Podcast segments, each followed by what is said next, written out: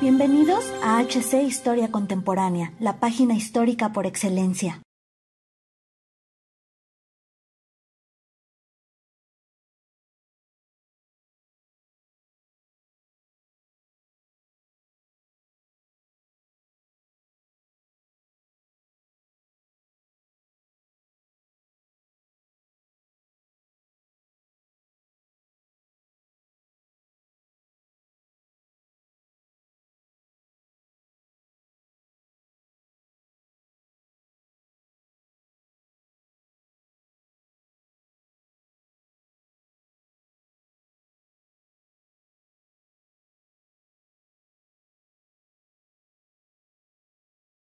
Bienvenidos amigos de la historia a una entrega más de su canal favorito HC Historia Contemporánea, a nuestra primera entrega de una serie de videos en las que hablaremos de los padres de algunas naciones, es decir, figuras de tal relevancia que los consideran como fundadores o creadores. Para nuestro primer episodio revisaremos la vida del que tal vez es por definición el más exacto padre de una nación y que de hecho así es llamado hasta la fecha por los habitantes del país que ayudó a formar, así es, hablamos de Mustafa Kemal Atatürk llamado Padre de los Turcos. Acompáñanos a conocer por qué este personaje es considerado padre fundador de la actual Turquía, una nación con una historia tan larga como interesante. Para comprender la importancia de Atatürk, debemos mirar primero hacia atrás y conocer un poco sobre el Imperio Otomano, estado al que pertenecía a lo que hoy conocemos como Turquía, pero aquí debemos preguntarnos por qué surgió Turquía en este lugar. Lo cierto es que la historia de los turcos se remonta mucho antes y tiene sus raíces en las estepas de Asia Central, con registros históricos que sitúan su origen alrededor del siglo VI en tribus nómadas con lenguas túrquicas. Con el paso del tiempo, estas tribus emigraron y se asentaron en Oriente Medio y Europa, lo que les permitió interactuar y asimilar otras culturas. Durante este proceso, los estados túrquicos más importantes fue el Göktürk Kaganate entre los siglos VI y VIII después de Cristo y el gran imperio selyúcida en el siglo XI. Sin embargo, dos siglos después surgen los turcos otomanos, llamados así, porque la élite gobernante era de la casa Osmanli, fundada por el sultán Osman, fueron ellos quienes se expandieron gradualmente hasta ocupar Constantinopla en 1453, hecho considerado fundacional del Imperio Otomano ya que permitió al sultán de Ahmed I acabar con el Imperio Romano de Oriente, o lo que quedaba, y establecer la capital del nuevo imperio sobre las ruinas de Constantinopla. Si bien tuvo una longeva existencia de seis siglos, el Imperio Otomano comenzó a declinar por ahí del siglo XVII a tal grado que en el siglo XIX era conocido como el hombre enfermo de Europa, ya que enfrentaba severas crisis políticas acompañadas de complicaciones económicas y constantes pérdidas de territorio. En ese escenario nació en 1881 en Salónica, la actual Grecia, nuestro personaje principal, Mustafa Kemal Atatürk. De hecho, nació bajo el nombre de Ali Riza Oglu Mustafa, que significa literalmente Mustafa, hijo de Ali Riza, ya que en aquel tiempo el Imperio Otomano no tenía apellidos y los nombres se componían del nombre de pila y el nombre o familia y a veces la profesión del padre. Esto lo modificó el propio Kemal después, pero no nos adelantemos. Kemal recibió una educación militar en la que muy rápido sobresalió por su liderazgo. De sus primeros años destaca su participación en las campañas militares durante los últimos años del imperio, en las que mostraba una singular idea nacionalista que se expresó en defensa a toda costa de su tierra natal.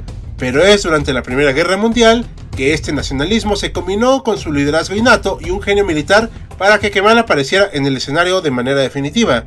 Durante este conflicto, se desempeñó como oficial militar en el cuarto ejército otomano en Siria y Palestina. En tal rango estuvo a cargo de la defensa de Galípoli al noroeste de Turquía. Allí, en 1915, los aliados lanzaron una gran ofensiva con el objetivo de capturar el estrecho de los Dardanelos y controlar Constantinopla, pero no contaban con la brillantez táctica de Mustafa que terminó en una victoria otomana en la hoy recordada como la Batalla de los Dardanelos. Tras este éxito, fue ascendido al rango de general y se desempeñó como comandante de división en el frente oriental, donde enfrentó a las fuerzas rusas en la batalla de Sarikamish, en la que lamentablemente no corrió con la misma suerte que Galípoli. Pese a esto, lo cierto es que la Primera Guerra Mundial le dio una reputación. El provecho real que de ella obtuvo fue que le abrió los ojos a la comprensión de lo vulnerable que era el imperio y la necesidad de reformarlo desde dentro, ya que fue testigo de primera mano del deficiente liderazgo otomano y el atraso general que sufrían, no solo en las Fuerzas Armadas. Concluida la Primera Guerra Mundial, una de las consecuencias que sabemos tuvo este conflicto fue el desmembramiento de los imperios austrohúngaro y otomano, ambos derrotados en el conflicto. En este último, las fuerzas de ocupación aliadas intentaron repartirse los restos de los territorios del imperio y es ahí donde surge la figura del oficial Ataturk como la voz de la resistencia del pueblo turco al que logró unir para repeler la participación forzada y reclamar su independencia mediante la llamada Guerra de Independencia de Turquía entre 1919 y 1922.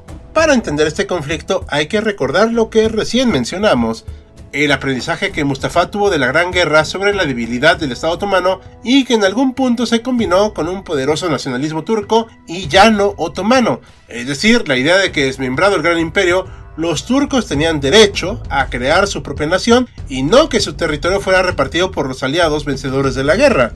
Así, tras la firma del armisticio de Mudgos en octubre de 1918, en el que lo restante del Imperio Otomano quedaba bajo ocupación extranjera y a merced de las potencias ocupantes, Kamal, al frente del movimiento nacional turco, desembarcó en la ciudad de Samsun en mayo de 1919 y emitió la circular Amasya, llamando a la resistencia y la unidad nacional, dando así iniciada la guerra de independencia.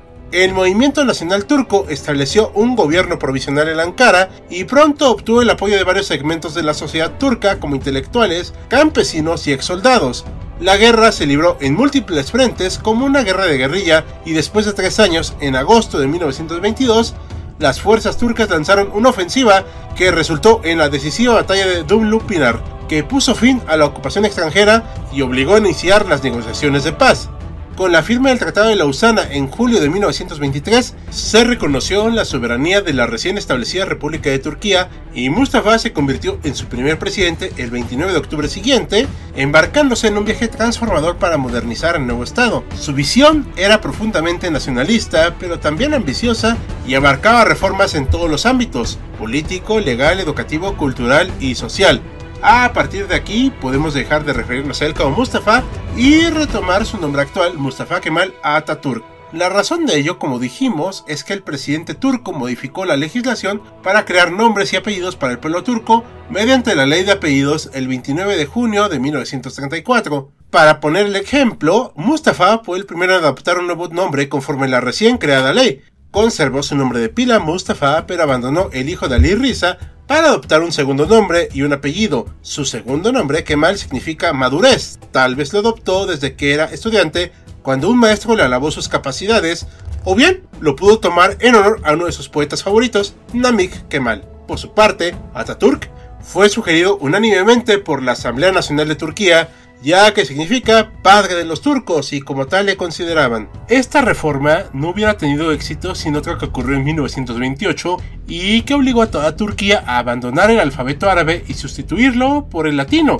Esta reforma ocasionó que el país de la noche a la mañana alcanzó el 100% de analfabetismo. Sin embargo, lo cierto es que aún antes de esto, solo el 8% de la población sabía leer y escribir, ya que la escritura árabe de alguna manera era exclusiva de las élites políticas y religiosas. Consciente de ello, Ataturk prefirió abandonar este elitismo, imponer su reforma y acompañarle de otras educativas para garantizar que el nuevo alfabeto alcanzara rápidamente índices de alfabetización importantes, además de lograr que la educación fuera más accesible para las masas y se acompañara de ciencia, tecnología y una mentalidad más progresista.